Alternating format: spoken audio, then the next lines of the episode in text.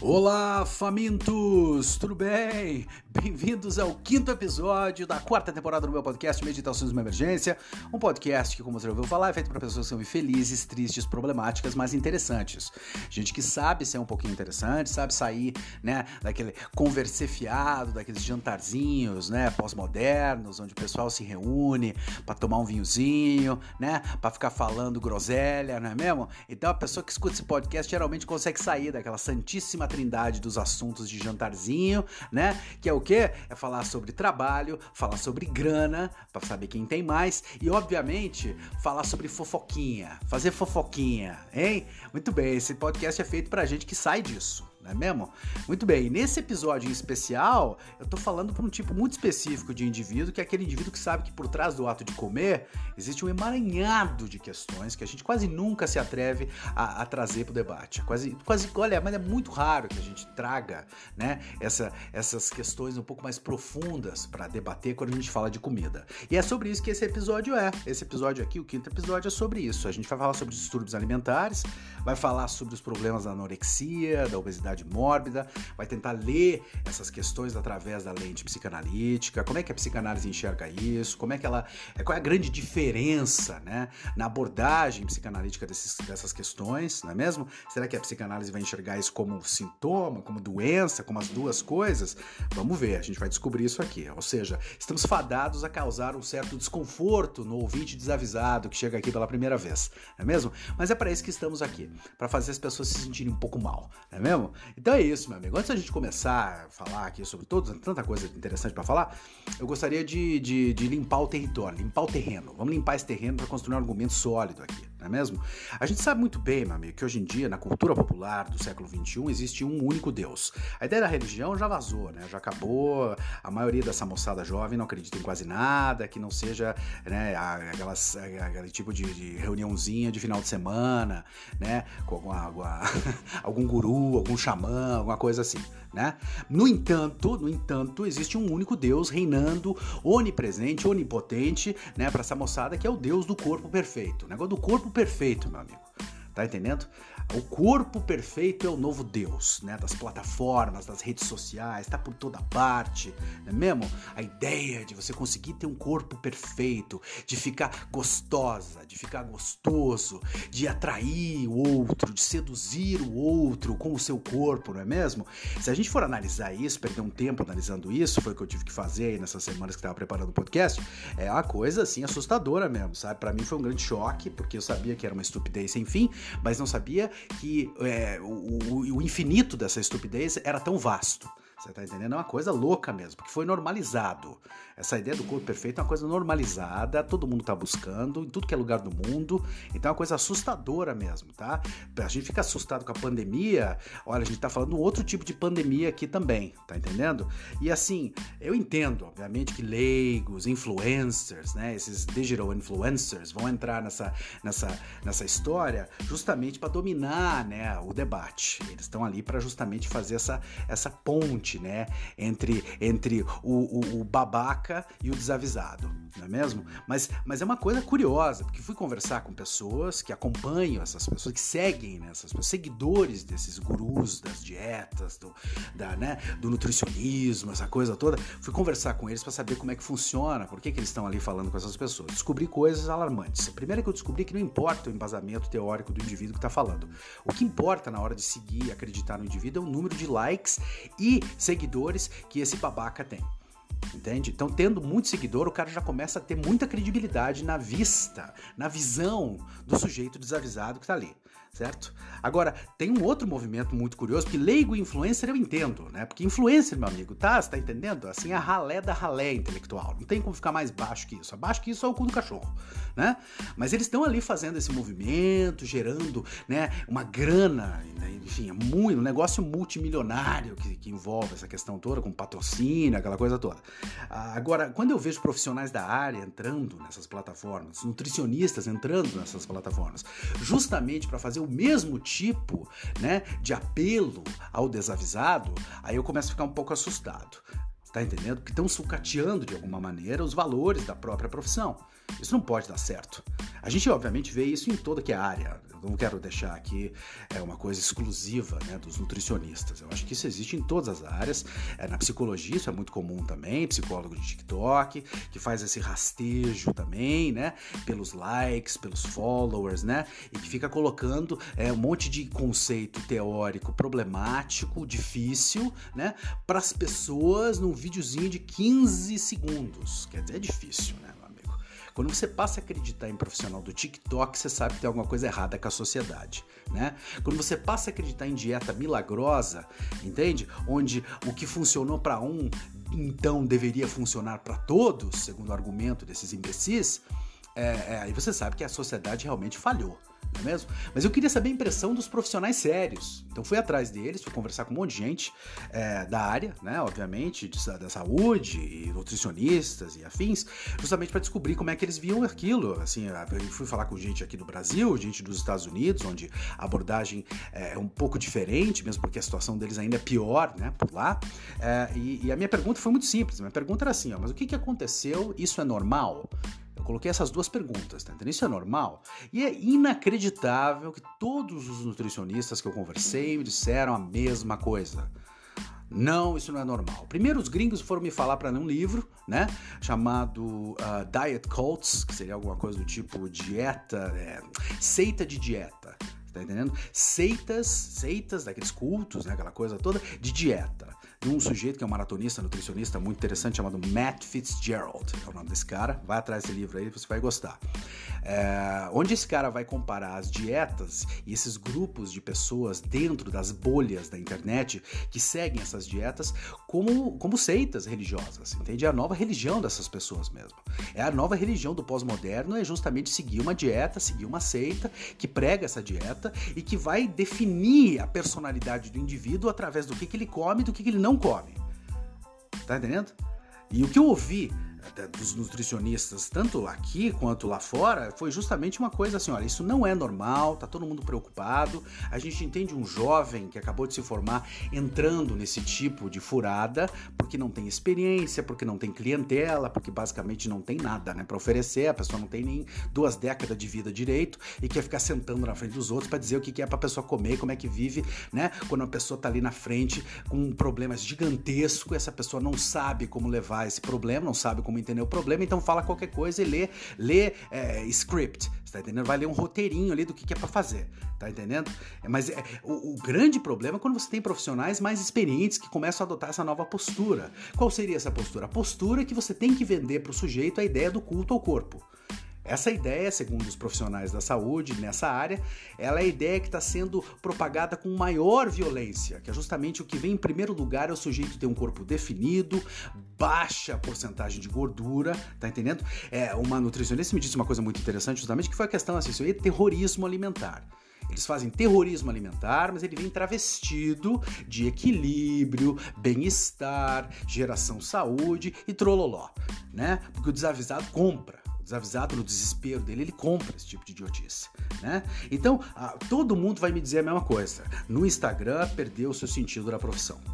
Que seria o quê? Restabelecer a saúde do indivíduo, prevenir doença, é, desenvolver hábitos alimentares saudáveis. Eles podem até usar esses termos e falar isso, tá entendendo? Mas se não tiver associado com essa ideia do culto ao corpo, não vai vender, tá entendendo? E aí fica muito problemático, porque muita gente me disse que acha também um absurdo que profissionais da área vão se mostrar em seus perfis no Instagram, por exemplo, uh, semi-nus, né? Mostra o corpão lá, né? Mostra o bração, mostra a bundona, mostra os peitão, mostra a coisa toda, não é mesmo? E aí fica aquela coisa ali evidenciando o corpo, né? Que segundo profissionais da área, deixa eu dizer isso, deixar isso muito claro, tá? É, segundo esses profissionais, é, é, tudo uma questão de uma lavagem cerebral que essas pessoas dessa área sofrem por marqueteiros. Marqueteiros entram, porque obviamente o cara acabou de se formar, ele não tem experiência para fazer muita coisa. Ele não sabe nem o que ele está fazendo direito. Então ele vai para o marqueteiro, para o marqueteiro ajudar ele a vender a ele né? Vou vender a mim mesmo então. Então você vira o produto. Então para você ter sucesso tem que ter um corpo perfeito. A primeira coisa. Isso foi o que me passaram, né? E vejo, obviamente corroboro porque vejo, né? Então para você ter um corpo perfeito, para ter mais cliente, você tem que dar o exemplo, que é a questão de dar o exemplo, tá entendendo? Então eu tenho que me mostrar lá meio seminu, meio seminua, tá entendendo? Justamente para o cliente ficar assim, essa pessoa sabe o que está fazendo. Que é de um sadismo terrível. Porque se você parar na frente de uma pessoa que é um obeso mórbido, por exemplo, uma musa fitness para do lado dele, é uma questão, meu amigo, eu não, eu não entendo como que pode isso, porque é uma questão problemática, você tá entendendo? Você já está gerando ali naquele setting, você já está gerando um desconforto terrível, tá entendendo? Uma possibilidade de denial, de negação, de recusa, entender o que, que o profissional pode vir a dizer, mesmo que seja lendo da cartilha, ainda é, é muito complexo isso, você tá entendendo? Justamente porque existe essa coisa tão díspara e absurda, né? Desse sujeito plastificado, maluco, histérico, entende? Com aquele sorriso paralisado. Tá entendendo? E inclusive me disseram uma coisa muito curiosa que eu não sabia, os nutricionistas me disseram, que é que o código de ética dos nutricionistas no Brasil é, tem, uma, tem uma, uma questão lá que diz assim: você não pode usar o seu próprio corpo como chamariz para benefícios profissionais. Tá? Então, se o influencer vai fazer isso, eu entendo, porque o influencer, como eu disse, é a ralé da ralé, não é mesmo? Agora, um profissional eu não entendo. Não entendo mesmo. E segundo esses profissionais, os sérios, eu digo, né? A maior preocupação é que talvez eles estejam provocando os transtornos, provocando de alguma maneira esses transtornos alimentares nas pessoas. Para onde que isso está indo? A gente queria gerar a consciência a respeito da saúde, mas na verdade está empurrando uma geração inteira para a doença não é mesmo? É, a gente está entregue ao marketing, aos likes, aos seguidores, essa coisa toda. E quando estava conversando com essas pessoas, a primeira coisa que me veio na cabeça foi justamente uma coisa que aconteceu lá em 1997, quando o então presidente dos Estados Unidos, que é um sujeito que chamava Bill Clinton, chamou uma coletiva de imprensa e começou a falar sobre a preocupação que ele tinha naquele momento, porque a indústria da moda estava glorificando o uso de drogas. O Bill Clinton entrou então numa campanha feroz para descreditar a indústria da moda, que segundo ele estava vendendo essa imagem dessa mulher esquálida, magérrima, doente, né? Que a gente via nas campanhas, né? Enfim, do, do Calvin Klein com a Kate Moss, as fotografias do David Sorrente, do Mário Sorrente. Então isso era uma coisa muito comum nas revistas de moda da época. E o presidente dos Estados Unidos falou: a gente tem que parar com isso porque a gente está vendendo para os jovens a ideia de que é ok, né? A gente está glorificando o uso das drogas, principalmente naquela época de heroína. Esse movimento teve um nome na, na, lá nos anos 90 que chamava heroin chic, que é heroína chique, tá? Que você podia tomar heroína, mas ainda assim ter um glamour, uma coisa meio rock and roll, uma coisa mais ou menos assim. E foi um problema. A frase do Clinton me veio na cabeça quando eu comecei a conversar com esses nutricionistas, porque o Clinton disse assim: será que vale a pena glorificar a heroína, glorificar o uso de drogas para vender roupa? E talvez a frase que a gente possa, né, enfim, remodelar, né, revamp agora para nossa atual situação seria: será que vale a pena? Né? A gente glorificar essa ideia de um corpo ideal justamente para ter cliente, para vender produto. Será que vale? Não sei, né? É aquela coisa que a gente precisa analisar, né? É, a gente tem uma, uma, leitura a respeito dos transtornos é, alimentares que é muito rasa, é muito, muito, é muito tosca, tá entendendo? A gente enxerga eles uma espécie de uma coisa meio fada mágica, que aparece do nada e vai embora do nada. Tá entendendo?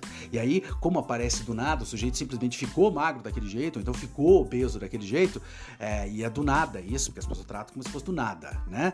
É uma, e aí, para tratar, vai aquele ideia, os três Fs do, do abobado, mantra do abobado: fo, foco, força e fé. Tá entendendo? Que é essa coisa dessa moçada também do CBT, que fica com essa coisa também, foco, força e fé. Vamos trocar esse pensamento, vamos pensar positivo, vamos não sei o quê. Obviamente que isso é conversa fiada de gente que nunca teve que passar por uma dificuldade muito grande, né, a respeito desses problemas, no que diz respeito a esses transtornos e fica pagando de fodão para tentar dar conselho para todo mundo, né? E a gente precisa entender, meu amigo, o seguinte, para poder entrar no assunto, então ignorar os fatores psicológicos que estão é, ao redor desses problemas, desses transtornos, é o nosso grande erro, né? é, a raiz do problema, e agora vamos ser honestos aqui, né? A raiz do problema, a gente pode até culpar as redes sociais e esse oceano, esse exército de débil mental propagando mentira, né, pro desavisado. A gente pode até culpar eles, mas a raiz do problema não tá ali nas redes sociais. O que as redes sociais fazem é pegar um sujeito fragilizado pelo seu problema e empurrar ele ladeira abaixo. É isso que elas fazem. Né? Eu lembro aqui então de um caso clínico muito interessante para a gente começar esse debate, que é o caso de uma menina francesa chamada Isabelle Carrot, né? que é uma menina que teve aí, enfim, foi, foi alavancada né? a, a fama porque participou de uma campanha italiana é, contra a anorexia, isso lá em 2012 tá? E tinha os billboards, os outdoors, né, por todas as cidades da Europa, que era uma foto horrível dela, ela era uma, enfim, uma menina anoréxica, e ela estava fazendo uma pose de modelo, né, nua, né, para justamente para combater a ideia de que essa coisa dessa mulher, né, quase que quase que esquelética, né, não é uma coisa bonita, não é uma coisa que a gente deveria glorificar, a gente deveria tratar isso como deveria ser tratado, que é como uma questão seríssima, um problema que precisa ser debatido, né? A história da Isabela é uma história curiosíssima, porque se a gente pensar aqui nas questões psicanalíticas, tem muito ali né, disso. Ela é uma menina que aos 13 anos foi morar com a mãe num vilarejo na França. Ela tinha uma mãe, um pai ausente, né? E uma mãe, morava só ela é a mãe, filha única. E o que aconteceu com ela foi que ela viveu isolada durante muitos anos nesse vilarejo, né? É, é, na França, e a mãe dela é, é tinha um, um, uma depressão fulminante, terrível. E a menina cresceu vendo a mãe, né? sofrendo com essa depressão. Vamos deixar uma coisa muito clara e interessante aqui. Ela cresceu num vilarejo na França, não ia para a escola, tá? Ela era homeschool, certo? E, e não tinha internet onde ela estava. Tá? Ou seja, não tinha questão do cyberbullying, não tinha questão dessa visão que as redes sociais colocam. E eu tô colocando esse exemplo aqui justamente para corroborar o que eu tô tentando explicar a respeito de como a psicanálise vê isso, tá? Como eu já falei, as redes sociais empurram o sujeito, o sujeito ladeira abaixo, mas elas não são as causadoras do problema. Tá entendendo? A mãe, né, da Isabel, era uma mulher altamente paranoica que tinha um terrível medo de que a filha crescesse. Ela não podia pensar que a filha ia crescer, certo? Inclusive, ela tinha uma coisa que a menina não se podia sair da casa porque alguém disse para a mãe dela que se ela saísse lá fora, ela ia tomar ar fresco e que ar fresco faz crescer. Então, ela mantinha a menina quase que em cativeiro dentro daquela casa, certo? Ela, na verdade, não queria que a filha fosse mulher, e aí depois, em análise, a Isabel vai relatar exatamente o porquê de tudo isso. Ela tinha inúmeros traumas que aconteceram com a mãe na, na adolescência da mãe, e a mãe estava tentando prevenir que a filha virasse mulher, certo? Tanto que media a altura da Isabel a cada semana, e se ela percebesse que a Isabel cresceu mais um pouco, ela tinha um ataque histérico, batia na menina, ficava trancada no quarto durante dias. Então a Isabel cresceu nesse ambiente extremamente tóxico, não é mesmo? É, mas exi existe um momento que a Isabel vai relatar em análise isso, é, onde esse trauma né, cristalizou, se materializou. Quando foi exatamente? Foi um dia, meu amigo, em que a mãe da Isabel comprou um botijão de gás, o sujeito foi entregar lá no vilarejo o botijão de gás para ela, e ela tentou carregar o botijão de gás para dentro de casa. E a Isabel, menina, olhando para a mãe, né, viu que a mãe estava sofrendo, porque a mãe não comia obviamente, né? A mãe se alimentava muito mal, então ela viu que a mãe estava sofrendo para carregar aquilo. E quando a mãe percebeu que a menina estava olhando, ela disse para ela: Você sabe como isso aqui é pesado? E quando ela disse isso, a menina pensou o seguinte: a Isabel pensou o seguinte. Eu pesava 10 quilos a mais do que aquele botijão. E aí ela associou o peso do botijão com o peso que ela tinha na vida da mãe. Você tá entendendo, meu amigo? Então ela entrou numa espiral de perder peso, de parar o crescimento, de podar o próprio crescimento, para permanecer criança, para não desapontar a mãe, está entendendo? Para não pesar na vida da mãe, para não ser um fardo na vida da mãe certo? Ela passou a ter uma dieta ridícula, obviamente, porque era uma criança, então ela pensou: vou comer cinco cornflakes, cinco sucrilhos, tá? Uh, cinco, cinco, daqueles pequenininhos assim, e dois tabletes de chocolate, quadradinho de chocolate, você tá entendendo? Que é uma ideia muito infantil, inclusive, de dieta, obviamente, mas ela era uma criança e a mãe não tava nem aí, né? Obviamente que ela passou os próximos anos vivendo dentro dessa dieta, né?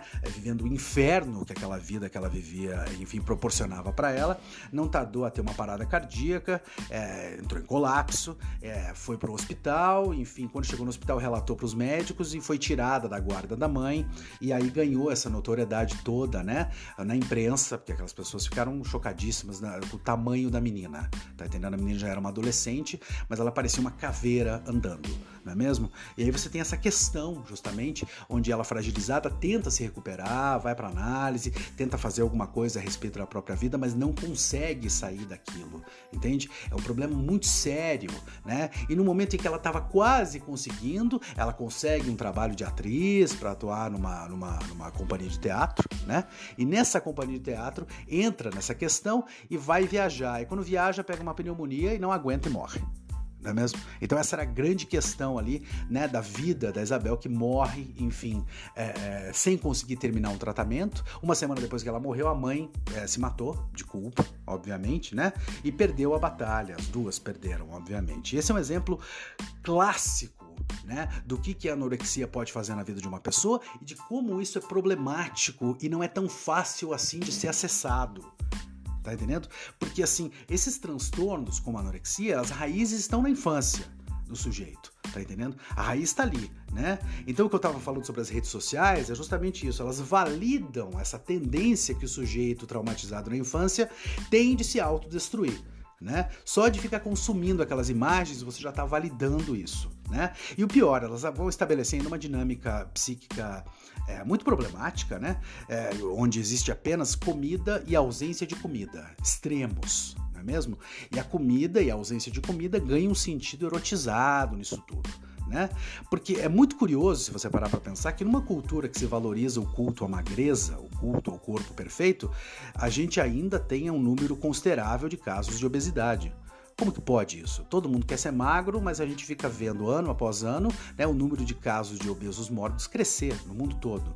O que, que isso significa? Meu amigo, isso significa que o corpo do pós-moderno, o corpo desse indivíduo virou um campo de batalha.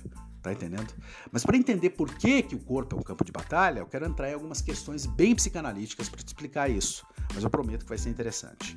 Tá? O Freud dizia uma coisa muito interessante a respeito do sintoma. E sintoma é como a psicanálise enxerga os transtornos alimentares. Não como doença, mas como sintoma de algo que aconteceu. Você está entendendo? O, o Freud falava o seguinte: olha só. A formação de compromisso é um termo muito comum na psicanálise, tá? Então é assim: o recalcado, o trauma recalcado, ele tem um compromisso com o recalcador. Você está entendendo? E o que fica desse compromisso é o sintoma. Deixa eu explicar de uma maneira mais simples para você. Você passa por um problema, você tem um trauma, está entendendo? Então, o recalcador, você, no caso ali, o ego, certo? Vai dizer: "Eu não quero pensar nisso, eu vou jogar isso lá para baixo". Tá entendendo? E o, o, o, assunto recalcado, o trauma recalcado, o problema que você teve, concorda em ir lá para baixo. Mas ele diz: eu vou lá para baixo, mas eu vou deixar alguma coisa aqui. A condição é essa: alguma coisa de mim tem que ficar. Essa coisa que fica quando você recalca é o sintoma. Isso não vale só para os transtornos alimentares. Você está entendendo o que eu estou dizendo? Acho que eu estou me fazendo entender aqui, né? É é, é uma coisa curiosíssima de você pensar, porque o Freud, inclusive, vai colocar essa questão assim: a, anorexia está muito ligada à ideia da melancolia, né? Porque a perda do apetite também é a perda né, da libido. Né? Isso ele falou num texto muito interessante chamado Inibição, Sintoma e Angústia. Se você quiser, você pode dar uma olhada lá. Né? É, então as pessoas vão achar que a anorexia é uma doença, mas não é. A anorexia, na verdade, é um sintoma de um trauma. Tá entendendo? Esse sintoma que permaneceu é o acordo tácito entre o ego que recalca e o trauma recalcado. Você tá entendendo? Então é assim, o ego, quando se dá conta de que esse sintoma vai permanecer na superfície, vai continuar ali com ele, vai aparecer né, vez ou outra, ele pensa assim, bom, já que tá aí, já que eu não posso eliminar, né, completamente esse sintoma tá por aí, eu vou tirar o máximo dele, né? E é uma coisa interessante para se pensar, cara, porque a gente não elimina sintoma. Eu sei que tem muita gente do CBT que fica falando que elimina sintoma, que você elimina doença, que você tira tudo isso de uma vez, que não tem problema, que é só reprogramar o cérebro, esse tipo de idiotice. Tá entendendo? Isso não acontece, meu. Você entende o seu sintoma, você ressignifica o seu sintoma e aí você passa a tentar controlar o seu sintoma, que é um processo muito complexo e não é para todo mundo o tempo inteiro. Tá entendendo? O Lacan vai falar muito a respeito disso, a questão do sintoma, que é muito interessante também, seminário 4, se não me engano, onde ele fala sobre essa questão da criança e da mãe e dos signos de amor, que o Lacan chamava de dons, né? E é uma coisa muito bacana para a gente pensar, porque a vida da criança, a vida, a nossa primeira infância ali, ela é marcada pela presença e ausência da mãe. Não só da mãe, mas também dos objetos de necessidade, né? Os que seriam esses objetos? Seria o seio, da mãe, né? O, o, o, o, símbolo maior, né, do que poderia ser o amor materno, certo? Então, quando a criança enfrenta uma frustração, né, é, é, ela tem a tendência a pedir, a apelar pelo amor da mãe, certo? Toda vez que ela se encontra frustrada de alguma maneira, tá entendendo?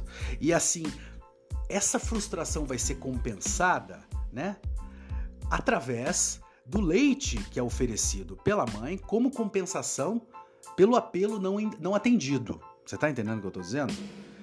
Não é o que o bebê quer, mas é o que se dá.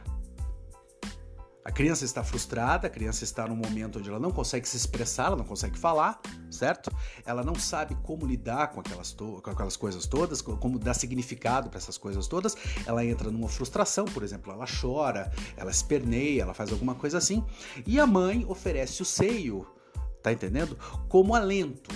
O problema é que naquele momento a criança não quer o seio, ela não quer o leite, ela quer o amor, ela quer o carinho. Tá entendendo o que eu tô dizendo para você? Então, muitas vezes esse leite que é oferecido, ele vai ser o quê? Uma compensação ao apelo que não pôde ser atendido pela mãe. Esses signos de amor, como Lacan chamava, tá? Quando a mãe dá o peito para a criança, ela dá alguma coisa. Mas essa coisa que ela dá não é o que a criança quer. E quando isso acontece, meu amigo, o leite que a mãe está oferecendo vira um nada. É o nada, como a gente fala, tá? Em termos de satisfação, ele não satisfaz, porque ele não quer o leite, ele quer carinho, ele quer amor. A gente tende a confundir, enquanto pais, enquanto mães, o que é cuidado e o que é amor. Eu vou dar cuidado, eu vou cuidar dessa criança e eu vou amar essa criança. São duas coisas muito diferentes, a gente não pode tomar elas pela mesma coisa, não.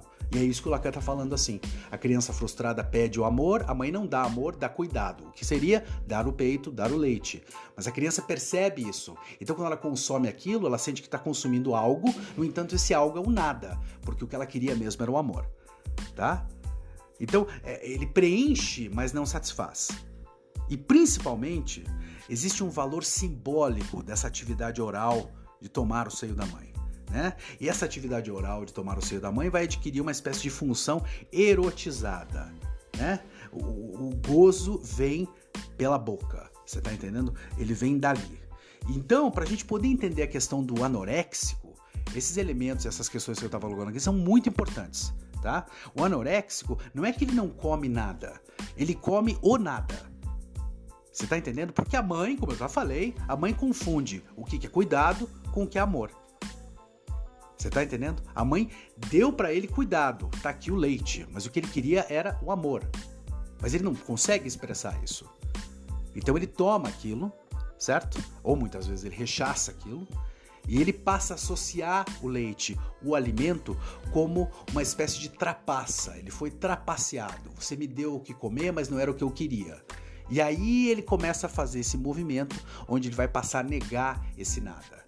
Tá? O que não é né, absolutamente novo, se a gente pensar esse tipo de coisa, principalmente no que diz respeito à anorexia. Né? Desde o século XVIII a gente tem casos de santas, beatas, católicas, por exemplo, que tinham um jejum radical né, e que morria, faziam um jejum radical e morriam por desnutrição, era um inferno. Inclusive tinha um nome, isso que era anorexia ascética ou anorexia sagrada, se não me engano é o nome disso, tá?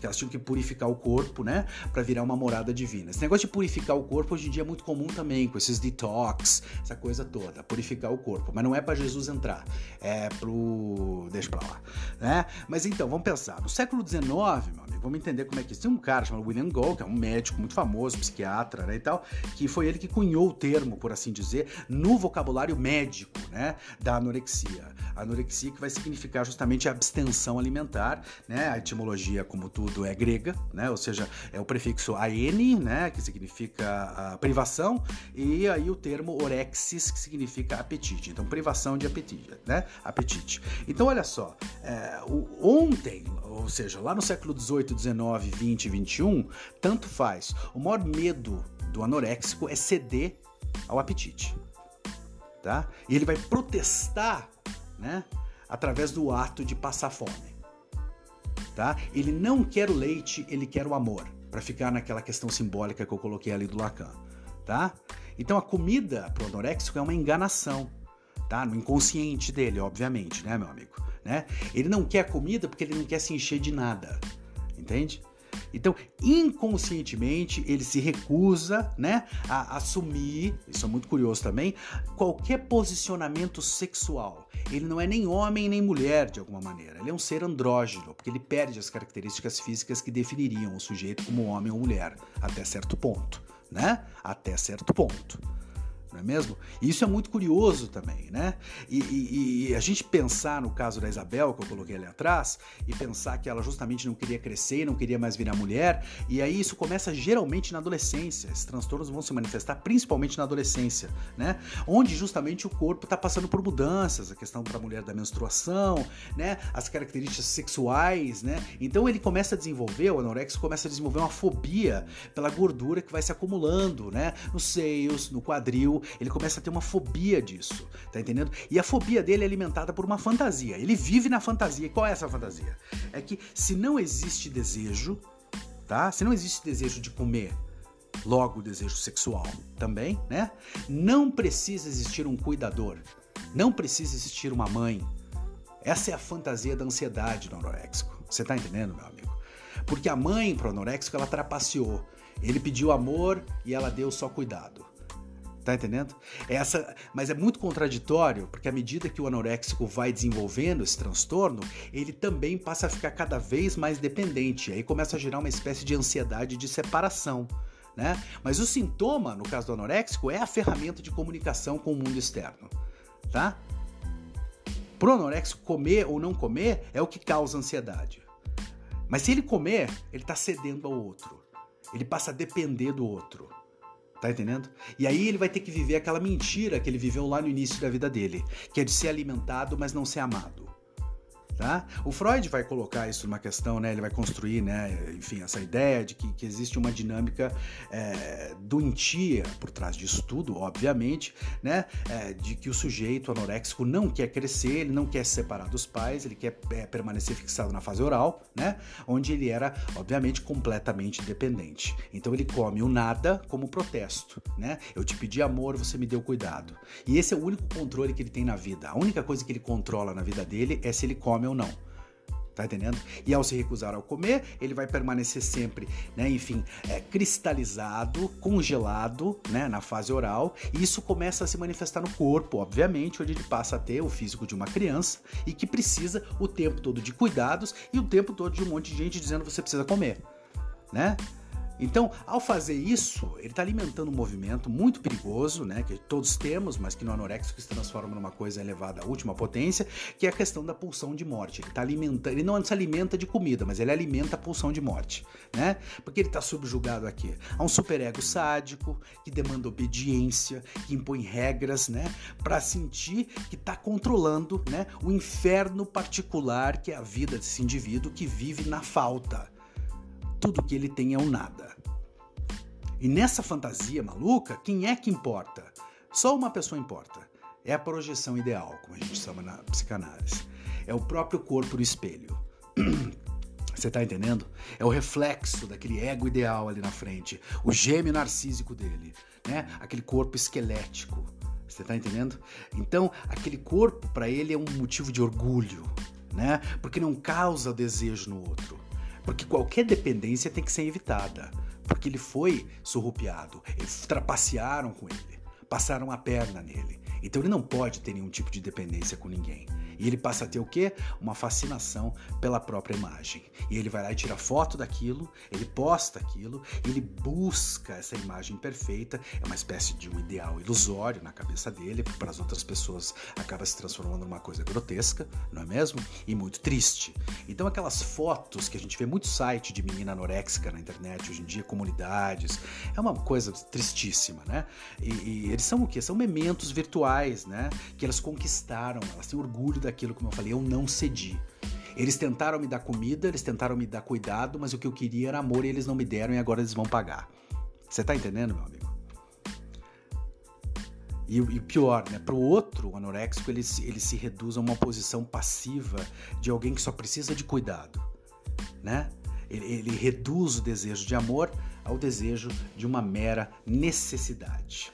Você está entendendo o que eu estou dizendo aqui? Então vamos pensar agora o oposto, né? o antônimo da anorexia. Vamos pensar na outra questão, no outro extremo, na questão da obesidade mórbida. Tá? Por que, que a gente come tanto? Por que, que tem gente que come tanto, come até passar mal? Por que, que tem gente que se coloca em risco de vida, que transforma o corpo né, nesse processo em algo irreconhecível, imóvel, altamente doente, sabendo, sabendo de tudo isso? Será que é só aquela questão? Porque olha só, é, tem questões interessantes para a gente pensar aqui. A gente não pode é, simplificar esse, esse, esse debate. Tá entendendo? A gente sabe muito bem que o número de cirurgia bariátrica é, nos Estados Unidos, conversei com nutricionistas, inclusive a gente está sendo é, completamente rechaçado por lá esse tipo de procedimento, porque eles sabem que né, o tratamento psicológico não é feito da maneira devida e que a maioria das pessoas por lá acabam voltando ao peso que elas tinham antes. Você tá entendendo? Ou seja, é, é, tem, tem um certo uh, desapego com a ideia de que o tratamento psicológico precise acontecer de fato com profissionais sérios, né, que entendem do que estão fazendo. Né? Então, assim, é, é, é, uma coisa, é uma coisa maluca você pensar nessa questão da obesidade mórbida, né? Porque ela é, de alguma maneira, um prazer não articulado, né? É, é um sintoma que nasceu de um tipo de gozo, né? E esse prazer, ele é ritualístico. Sentar para comer é uma coisa meio de ritual, né? É, e, e, não tem absolutamente nada a ver com essa bobajarada que ficam querendo colocar hoje em dia. Isso é coisa de marqueteiro também, entende? Que a resistência, vamos resistir aos padrões de beleza, vamos nos colocar os movimentos, aceite o seu corpo, isso tudo. Se uma pessoa está com um sintoma, tá entendendo? Que causa a ela uma depressão, um problema sério de ansiedade, de angústia, tá entendendo? O melhor, o melhor tipo de tratamento não é você dizer é assim mesmo, se aceite desse jeito. É fácil falar isso em comercial de sabonete. Mas na vida real, no dia a dia, quando a pessoa precisa viver no, na sociedade, meu amigo, é outros 500. Mas é outros 500. Pergunta para qualquer um que você quiser. Esse é um estado de sofrimento que escraviza a pessoa, porra. Certo? Manufaturar a aceitação, como essa molecada fica fazendo, vai servir a questão da pulsão de morte. Tá entendendo? Porque a gente vive, infelizmente, numa sociedade que diz isso mesmo, mas só é gordo quem quer. Se não quiser, não é gordo. O preconceito contra o gordo, amigo, é o tipo de preconceito socialmente mais validado que a gente tem. Tá? O, o, obeso é visto como alguém que tem um tipo de fraqueza moral, um sujeito que não tem força de vontade, e geralmente associado com a questão da vergonha, né? Do shaming, não é mesmo? O obeso não quer mudar. É isso que está no inconsciente coletivo de todo mundo, inclusive de profissionais de saúde né? Então o que, que você espera, meu amigo? Quando você fala para aceitar do jeito que é, o que, que você espera que vai acontecer de uma sociedade que separa o paciente do sintoma, meu amigo? Uma sociedade que, quando vai tratar desse tipo de assunto, se, esse assunto é tratado em videozinho de TikTok e, e, e pulando para lá e pra cá e fazendo palhaçada. Não vai nem nada, meu é como se o obeso vivesse num tipo assim de um corpo, como é que eu vou pôr isso? É um corpo sem narrativa, esse corpo não tem história. Ficou assim, tá entendendo? Ele escolheu ser assim ficou assim. Né? Mas não vamos pensar em narrativa, porque a narrativa pode explicar alguma coisa. E essa coisa a gente não quer saber muito bem o que é, então só se aceita. Tá? O corpo do obeso na psicanálise, quando a gente pensa isso, é diferente do corpo investigado pela medicina, como um mero organismo vivo, uma máquina, está entendendo? Na psicanálise, o corpo fala, goza, silencia, ele se torna surdo, mudo, mas ele fica sempre esperando ser decifrado. Você está entendendo? Mas se a gente pensar né? É, nessa questão do emaranhado de órgãos, e obviamente que a medicina precisa tratar desse, desse, desse jeito até certo ponto. Se cada médico tivesse um apego emocional para o paciente que vai para cirurgia, meu amigo, ia dar tudo errado. Então precisa enxergar mesmo o sujeito como uma coisa ali que está ali que você precisa fazer o teu trabalho e é isso. Tá entendendo? Mas é para isso que existem outras maneiras de você tratar isso, né? O problema é quando tratar como se fosse só um emaranhado de órgão é a única possibilidade que a gente oferece para curar a obesidade, como se fosse uma doença. Tá entendendo? Os elementos psicológicos tudo de segundo plano, tá? Depois da cirurgia, o médico fala numa voz meio gélida e distante, assim: você vai precisar conversar com um psicólogo. E aí ele sai. Tá entendendo? Eu penso muito no Winnicott quando penso nessas questões. Grande psicanalista, né? Uh, Donald Winnicott, que, que falava sobre o vazio, né? Que a base para o ato de comer, o pré-requisito é você preencher alguma coisa dentro de você. Né? E, e, o problema é justamente esse: o, sen o, sentimento de vazio ele se instaura no momento onde o sujeito não consegue dar significado. Ele sente que ele quer aquilo, que ele precisa daquilo, né? E ele passa a temer né, o horror do vazio. E ele vai se defender a qualquer custo.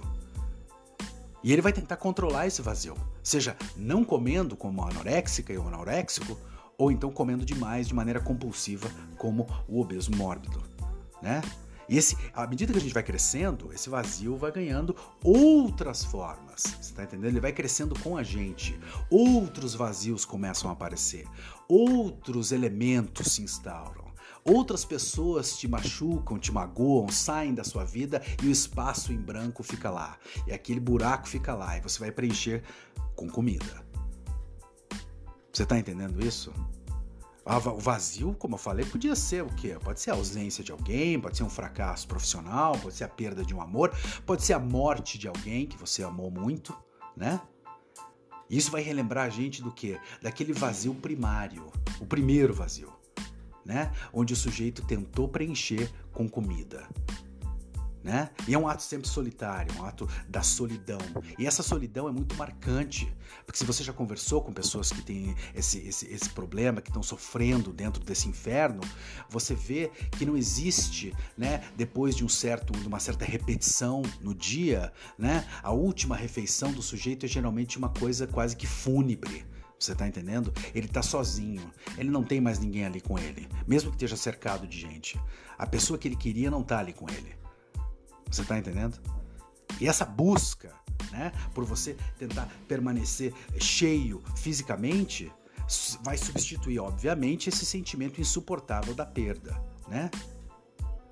É, na psicanálise a gente diz assim: o, o obeso, a pessoa que está sofrendo com isso, ele é devorado pelo próprio gozo que uma vez instaurado vai iniciar um ciclo, né? Onde vai ter sempre essa peça central, que é a comida, que vai colocar você nesse ciclo vicioso, né? De comer, sentir que preencheu o vazio, dar-se conta que não preencheu, dar-se conta que existem, enfim, é, implicações físicas para esse movimento, entrar no sentimento de culpa, tá? E aí comer mais para anestesiar a culpa de ter comido.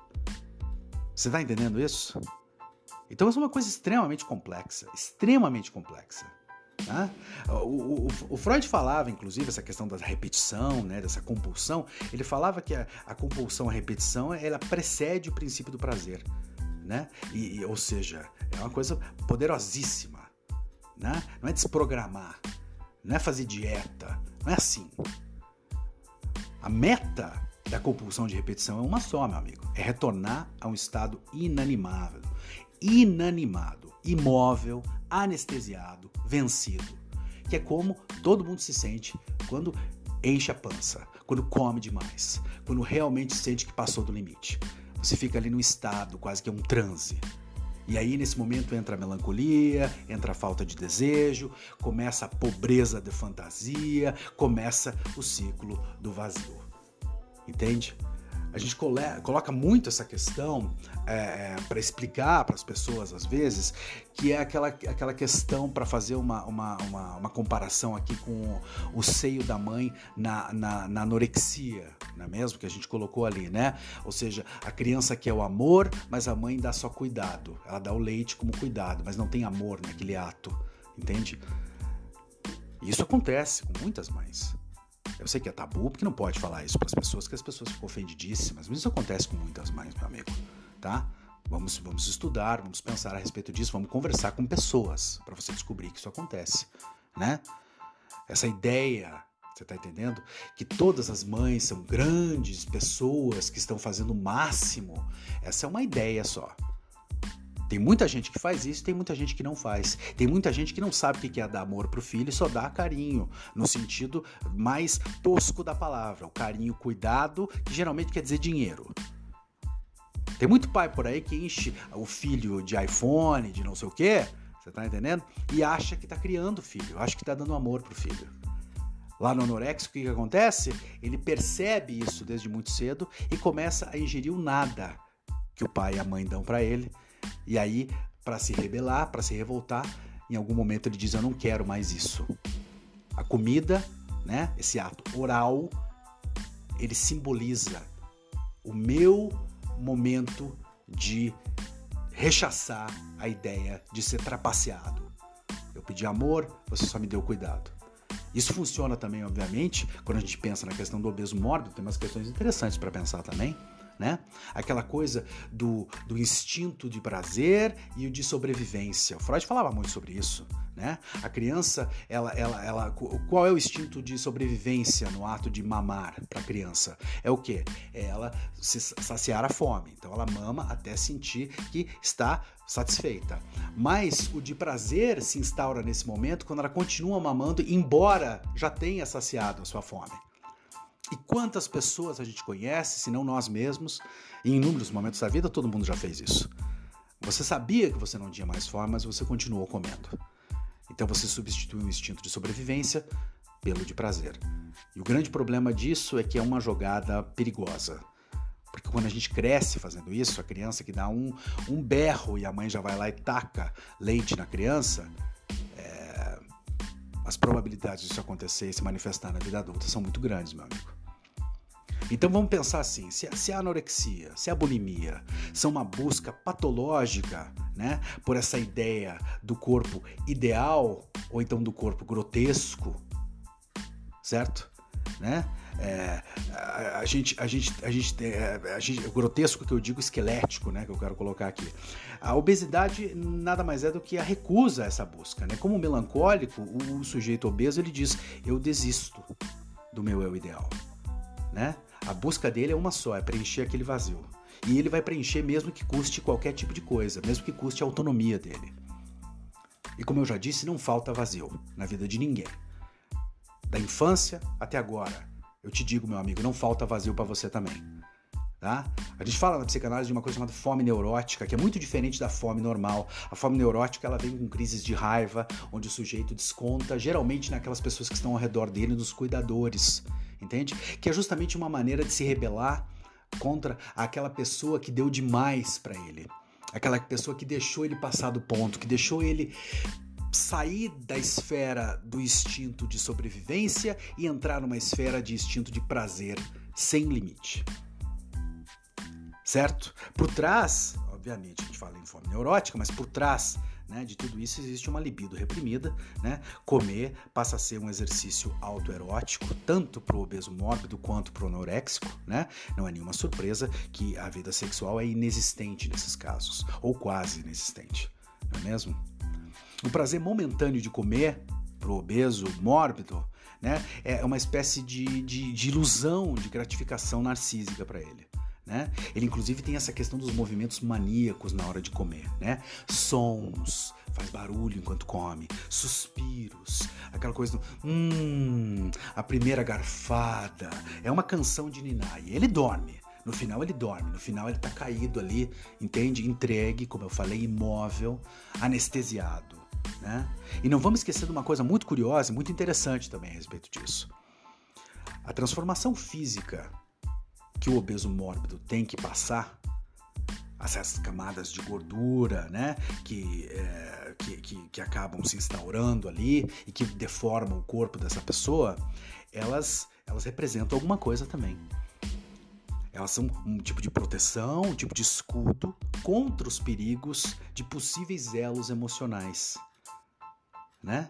Ele se protege causando repulsa aos outros principalmente se os outros for um bando de moleque de 20 anos que passa o dia inteiro em academia e que quer pregar para todo mundo como é que é que tem que parecer fisicamente.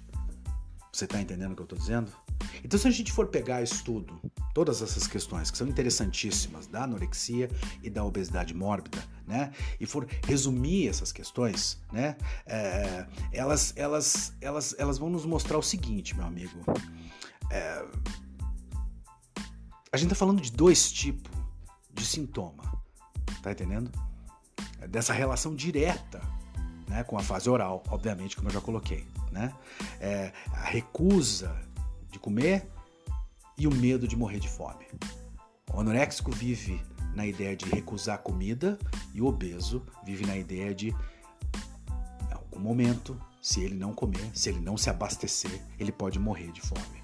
Você está entendendo? Inclusive, existem inúmeros casos clínicos que vão colocar isso também de crianças que passaram fome na infância, bebês e tal, e que vão né, desenvolver esse, esse movimento justamente de comer para armazenar não é mesmo? Porque em algum momento lá atrás, quando ele não conseguia elaborar, ele sentiu aquela falta, então agora que ele tem, ele precisa ter isso o tempo todo. Isso se dá muito, e os casos são muitos, né? Existem inúmeros livros sobre isso, inclusive, onde você vai ver casos de crianças, né? Onde a mãe não tinha o leite para oferecer e de alguma maneira essa criança acabou passando fome, né? Eu não estou falando só de pessoas que são assoladas pela pobreza, todas as classes sociais isso pode acontecer. Em algum momento essa criança passou algumas horas sem comer e se sentiu isso se instaurou aquele trauma, aquele vazio, esse vazio que é o horror de que ele pode vir a não ter comida depois. Então o sujeito cresce, né, e passa a consumir comida como se fosse justamente um movimento de armazenamento. Você está entendendo? Então é uma coisa curiosa, né, para você pensar, tá? Mas, mas é, é, esse movimento que eu falei de se recusar a comer e o medo de morrer de fome, é, em ambos o sujeito está estacionado na infância. Ele está fisicamente dependente, inclusive. Comer e não comer para ele substitui o amor que ele não teve ou que ele teve demais, né? E, e, como melancólico, né? Como diria o Freud aqui nesse caso, ele perde a habilidade de amar enquanto ele teme morrer de amor. É, tudo isso é muito triste, meu amigo. Eu tô falando aqui, eu como coloquei nesse episódio, estou tentando colocar toda essa questão, é, que e justamente eu sei que em alguns momentos pode ficar um pouco truncado e tal, mas, mas isso faz parte né, da nosso, do nosso entendimento dessas questões. A gente tem que pensar isso como questões complexas. Né? É, e isso não é debatido, ninguém fala a respeito disso, né? Porque, obviamente, eu estou fazendo um podcast de uma hora falando sobre isso, ou seja, não cabe num vídeo TikTok falar sobre isso né? E aí vem o outro e fala: "É, mas o TikTok não é lugar para falar sobre isso". E aí eu digo: Concordo contigo. Então vamos parar de falar. Vamos parar de falar para esses nutricionistas, para esses psicólogos em quinta categoria. Parar de falar, parar de falar merda nesses lugares, porque é lugar para piada, é lugar para dar risada, é lugar para sei lá o quê. Tá? Eu fico pensando nesses sujeitos, esses indivíduos, e conheci alguns na minha vida. E tive a oportunidade de conviver com eles e perceber o tamanho da labuta, o tamanho do trauma, o tamanho da angústia que essas pessoas sofrem para serem aceitos de alguma maneira, entende? Quando chega naquele caso mais mórbido mesmo, do isolamento, de uma solidão terrível, né? É, é assim, será que a batalha diária, né, é, desses indivíduos contra essas compulsões e esses indivíduos extremamente empobrecidos intelectualmente, eles não são alimentados intelectualmente por, por pessoas, né, que deveriam estar tá fazendo esse trabalho, deveriam estar tá indo atrás e falar. Então assim, será que a gente não vai levar esse debate um pouco mais para cima? Será que a gente não vai levar isso para uma, uma conversa um pouco mais ampla? Será que não merece uma reflexão maior da sua parte, né, da parte das pessoas que se preocupam com isso, que sofrem com isso? A gente precisa tratar disso como um tema um pouco mais é, sério, tá entendendo? Isso não é uma piada, isso não é uma brincadeira, isso não é um vídeo de 15 segundos. Será que a gente vai acabar cedendo aos extremos, meu amigo? Ou você é muito magra, ou então você pode ficar obesa mórbida, não tem o menor problema. Eu sei que a gente vive nessa era terrível, né, e, de churume, que é essa, essa, essa sociedade pós-moderna, é, patética, né, polarizada o tempo todo, em tudo tem que ficar polarizado, né? Mas eu também lembro, né, dos nutricionistas sérios que eu conversei, né? E, e, a pergunta que fica por muitos, para muitos deles é a seguinte: será que ninguém vai ser responsabilizado nas redes sociais a respeito dessas coisas, de propagar tanta bobagem? Por empurrar um monte de gente com problema sério ladeira abaixo, só para ganhar like, só para conseguir followers, só para ganhar mais uma consultinha? Eu acho que a gente precisa pensar nisso, meu amigo. A gente precisa pensar sério nisso, né? É, eu, eu, eu, eu, não sei se vai, vai dar em alguma coisa. Eu acho que, honestamente, eu acho que o nosso rastejamento pro simplório nessas questões vai morrer na praia mesmo, né? Tem alguma coisa que me diz que não vai mudar porque né, a massa já comprou tudo isso. Mas que, que esse episódio, então, pelo menos, sirva como uma tentativa de incitar um debate, de colocar que essas questões são muito mais sérias do que a gente pensa. Meu amigo, deixa eu te dizer uma coisa. Quando o sujeito quebra a perna, meu amigo, todo mundo sabe o que, que tem que fazer. Tem que engessar. Agora, quando o sujeito quebra o coração, ninguém consegue chegar a um consenso. E se a gente pensar nisso a fundo, a gente vai entender que essas questões são muito mais complexas do que essa moçada propaga e do que a gente imagina. Ok? Legal. Então, muito bem. Esse é o quinto episódio, né? Chegamos ao fim. Espero que vocês tenham curtido, né? Um, próximo episódio, teremos um episódio, mais um episódio polêmico, interessante, curioso. Vocês não perdem por esperar. Muito obrigado por terem ouvido até aqui e um grande abraço. Até.